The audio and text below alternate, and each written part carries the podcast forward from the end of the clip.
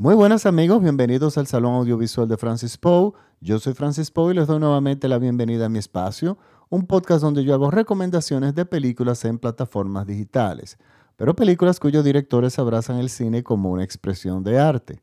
Para esta semana les traigo una película de la plataforma de Filming. Yo les había comentado ya en el podcast, podcast pasado que Filming es la mejor plataforma digital que existe actualmente, es mi opinión. Es una plataforma que eh, no solamente tiene una cantidad infinita de películas, sino que tiene películas de todos los países, películas recientes, pero también cine clásico de altísima calidad. También tienen cine de cultos, tienen de todo lo que usted puede imaginar. Es la mejor, la plataforma más completa que actualmente existe. Filming es una plataforma española. Lamentablemente, en América no lo podíamos ver, por lo menos en la República Dominicana porque solamente funcionaba hasta ese momento, hasta el momento en territorio español. Pero descubrimos que desde hace poco, bajando la aplicación en los dispositivos iOS de Mac, resulta que vía la Apple Store de Mac te puedes suscribir desde República Dominicana y tener acceso al contenido. Y tiene un precio muy competitivo. Tiene un precio de 7 dólares, creo que es pero la cantidad de, material que ofrecen de altísima calidad es magnífico. Las películas están, en están subtituladas en, castellano o dobladas al castellano. Uno puede elegir la forma en que desea verlas. Pero no solamente es, la cantidad, es, el, el, catálogo, sino es cómo ellos te ayudan a tú elegir qué películas ver. Ellos, por ejemplo, si hoy es el Día de la Mujer, ellos agrupan una cantidad de películas estupendas, todas que tienen que ver con la mujer, y te la presentan en un paquete, parte de tu suscripción, y tú decides si verlas o no. O sea, te ayudan incluso en el en cómo organizarte para ver las películas, porque es agobiante la cantidad de películas que tienen. Es una cosa increíble, increíble. Y tienen los mejores directores en las en los mejores directores y las mejores copias. O sea, las películas están todas restauradas. No he visto una sola película que yo te pueda decir que la condición de la película es, penosa. Pues resulta que esta recomendación, este, este primer podcast es de esa plataforma. Eh, miren, la película se llama eh, Falling. Está así mismo en inglés con el título original, no le hicieron traducción. Falling, F-A-L-L-I-N-G como Caída. Y está protagonizada, dirigida y escrita por nada más y nada menos que Vigo Mortensen. Vigo Mortensen es un actor que muchísimos conocemos. Él se hizo muy popular eh, por su papel de Aragorn en, los en la saga de los señor, El Señor de los Anillos. Pero es un actor que ha dado grandes frutos, es un extraordinario actor, lo ha demostrado, pero ha sido nominado a los Globos de Oro, ha sido nominado a los Globos de, eh, perdón, a los premios Oscar y a muchísimos premios eh, internacionales y resulta que ahora decide dirigir. Miren, muchas veces resulta, ha resultado que cuando un, un actor se pone detrás de la cámara luego de tener cierta experiencia haciendo cine como actor, el resultado es muy bueno. Y esto es, esto es otra de, esa, de esos casos en que el, el actor se pone detrás de la cámara y le va muy bien. Eh, esto siempre, claro, no es así, pero la mayoría de veces le va bien. Tenemos a Robert Redford, que entró por la puerta grande con Ordinary People, siguió con Binfield Miracle World, eh, War, esa película extraordinaria con Sonia Braga. Y luego otras películas. Lástima que eh, Robert Redford ha preferido seguir siendo actor que director, porque yo lo considero mucho mejor como director que como actor. Eh, pero bueno, es una, una persona que todavía puede dirigir mucho. También le pasó a Richard Benjamin, que fue un actor más o menos no, bien, no sin grandes logros, pero cuando tomó la cámara, eh, se puso detrás de la cámara, le fue muy bien y siguió haciendo cine por bastante tiempo. Prácticamente se retiró de la, del oficio de actor. Y así ha pasado, ha seguido pasando en la historia del cine. Miren, este caso es, el, es uno de los, eh, no es otro, un caso diferente. Viggo Mortensen no solamente escribe el guion, sino que actúa y dirige la película. Hay dos protagonistas básicos que son él, que son los principales, y Lance Henriksen. Miren, señores, esta película es, a mí me gustó muchísimo. Es un drama, es un drama muy duro, pero muy bien llevado y sobre todo por ambas partes muy bien logrado, muy bien actuado. Eh, Viggo Mortensen eh, nuevamente entrega una gran actuación a pesar de que tenía que dirigir. Y su contraparte, que es Lance Henriksen, es está extraordinario, extraordinario. ¿Y qué nos trata este drama? ¿Por qué este drama es tan interesante? Este es un drama familiar. Tenemos eh, que Vigo Mortensen es una persona ya adulta que tiene su padre. Su padre es un hombre ya mayor, la madre ha, muerto, es un viudo. Eh, bueno, ya estaban divorciados desde antes, pero bueno, es una persona que vive sola, vive en una especie de granja y ya llega una edad donde él empieza a dar señales de demencia senil. O sea, ya, ya él no puede estar solo, el hijo vive en otra ciudad. Y la película inicia ya con, uno, con unos diálogos que ya habían ocurrido de que, de que Viggo Mortensen, el personaje de Viggo Mortensen, iba a llevarse a su papá al área donde él vive, le van a conseguir una casa para tenerlo cerca y poderlo cuidar y poderle, darse, poderle dar supervisión porque en la granja donde estaba ya no le podían dar seguimiento. Y, eh, y, era el momento de hacerlo porque ya el padre empezaba a dar señales de demencia senil. Pero ¿qué pasa? Esto es una situación que le pasa a muchísimas familias. Es una cuestión hasta cierto punto no negociable entre, los, entre las personas mayores o sea, bueno, este, alguien te tiene, te, tenemos que tener cerca y te, lamentablemente te tenemos que cambiar tu vida como tú la tenías hasta este momento. Siempre esto causa cierto, eh, cierta, bueno, cierto no, eso causa un trauma muy fuerte en las personas que ya, en la persona más adulta, que tú le estás cambiando su entorno, le estás cambiando lo que era su vida durante toda su, una cantidad enorme de años y en una edad que es mucho más difícil los procesos de adaptación. Pero así es la vida, ese tipo de cosas, ese tipo de cosas pasan. Pero aquí se complica el asunto mucho más por el pasado de padre e hijo. Viggo Mortensen es una persona eh, gay que tiene, está casado con su pareja, que es de origen asiático, que tienen una hija, incluso ya una niña como de 10 años. Entendemos que es una pareja muy sólida, nos damos cuenta que es una pareja muy sólida, que se da mucho apoyo que tienen años eh, en una relación ya larga y sólida y que de hecho tienen una hija. Y resulta que, y, él, por supuesto, Vigo Mortensen, su pareja, el, asiático, tiene, eh, eh, es muy una persona entendedora de la situación del padre, es un enfermero y, y, es, y siente compasión por la situación entre padre e hijo y, o sea, él está dispuesto a entrar en, esa dinámica de, bueno, de que entre todos tenemos que cuidar a mi papá, aunque no esté viviendo con nosotros, etcétera, etcétera. Para eso él, para él, eso no es ningún tipo de problema. El problema radica entre el, el personaje en sí del padre, de la persona que van a sacar de su entorno y lo van a llevar a, bueno, o acordaron llevarlo a una casa a otro hogar cerca de la casa de los hijos para que él tenga su espacio.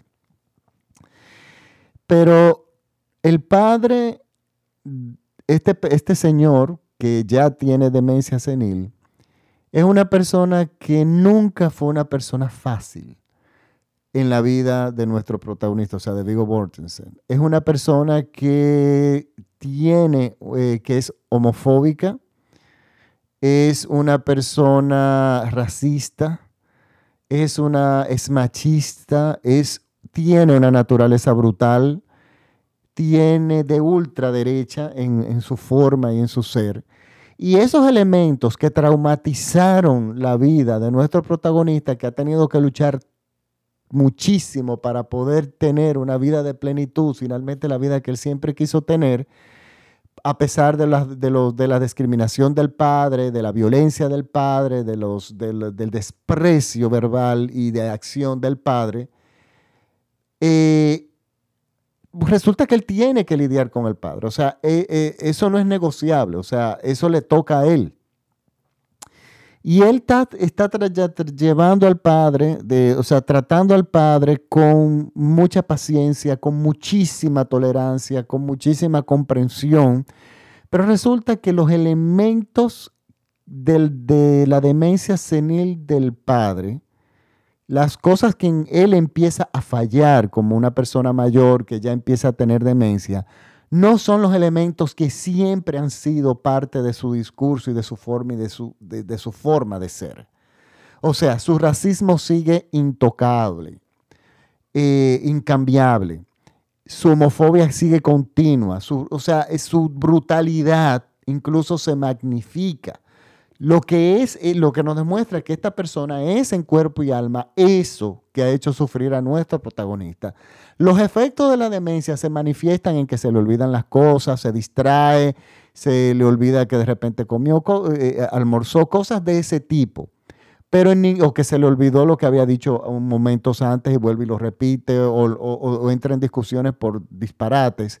Pero lo que es esencialmente su persona, lo que significó el trauma para su hijo, resulta que eso se mantiene vivo, constante y está a flor de piel. Entonces estamos en tiempos de Trump, vamos, eh, entendemos. Y estamos en unos tiempos donde antes las personas eran más conservadoras, las personas de ultraderecha, las personas de ese, de ese pensamiento, se conservaban o se eran más, eh, pensaban dos veces antes de hacer comentarios racistas, homófobos, pero resulta que eh, al, esta persona se siente con una libertad de hablar de esa forma, eh, de, discriminar, de, y, sobre todo de tener formas sutiles de racismo. Por ejemplo, una de las formas eh, de él de mostrar su fuerte racismo con la pareja de su hijo es que significaba no solamente cosas, eh, o sea, racismo, sino que también era, era la homofobia la reflejaba. Y, o sea, esta persona concentraba muchas cosas de las que él realmente odiaba y, lo, y era un abanderado de ese odio. Y era cosas como él conoce, él sabe de esta pareja de su hijo de hace muchísimos años y le empieza a preguntar, pero ¿de dónde es que tú eres? ¿Cuál es tu nacionalidad? ¿De dónde es que tu papá? Entonces hacen preguntas que aparentan ser casuales, pero son e, e, eminentemente un acto de racismo y de discriminación. Pero su pareja es una persona muy tolerante y muy comprensiva. Esa es la suerte que tiene el personaje de Diego Mortensen. Pero ¿Cuál es el problema? Tú vas a entrar en tu vida sin opción, porque tú tienes que hacerte cargo de esta persona. Tú tienes que llevar a esta persona cerca de tu hogar, a tener que lidiar con tu, con tu hija. Y esta persona va a estar constantemente frente a tu hija haciendo comentarios de, despectivos sobre la homosexualidad, sobre el racismo, sobre la ultraderecha. Eh, digo, eh, eh, o sea, con comentarios de característica de ultraderecha, frente a una niña que esa no es la formación que tú le quieres dar. Pero no solamente eso, sino es todo lo que tú vas a tener que enfrentar de tu pasado que ya tú habías superado, simplemente poniendo distancia con tu padre. Y tú estás entrando a eh, la onda expansiva de, de destrucción de tu padre, le estás acercando a tu hogar porque te toca, porque es una responsabilidad que tienes como, como hijo. Entonces, es aquí el drama de la película. Es aquí donde la película realmente se torna realmente interesante. Y, y es un. Y realmente, miren, tiene momentos angustiosos. Eh, de que uno realmente odia al personaje del padre, de que, de que uno simplemente, eh, viendo las actuaciones, viendo la interacción, uno le va tomando una pena enorme al el personaje de Vigo Mortensen, porque uno ha dicho, pero este hombre ha tenido que lidiar toda la vida con este monstruo. Pero no solamente fue él, sino fueron los hermanos, la hermana, también la madre sobre todo, que sufrió enormemente por tener esta relación con esta persona, que aparte de eso tenía un problema, encima de todo tenía un problema con la bebida. Y es cómo tú tienes que enfrentar cosas que tú no puedes cambiar y que te da trabajo tolerar, que tienes que poner muchísima fuerza emocional y muchísima energía en tolerar eso, porque no hay otra alternativa. O sea, esa persona no va a cambiar, esa persona está vinculada a ti entonces tú tienes entonces que tolerar. es una película sobre eso.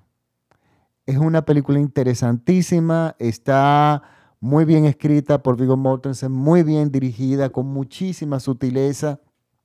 No es una película que es melodramática, no es una bomba lacrimógena, no es una película que de hecho incluso trata sobre el perdón y la reconciliación y ese tipo de cosas. No, trata sobre lo que a ti te toca, lidiar, enfrentar lo que tú le has estado corriendo, eh, eh, corriendo toda la vida y sobre todo lo que no tiene solución. ¿Cómo tú entras eso, tú incluyes eso en tu nueva vida, en tu nueva vida de pareja, en tu hogar, en el hogar que tú siempre has querido tener?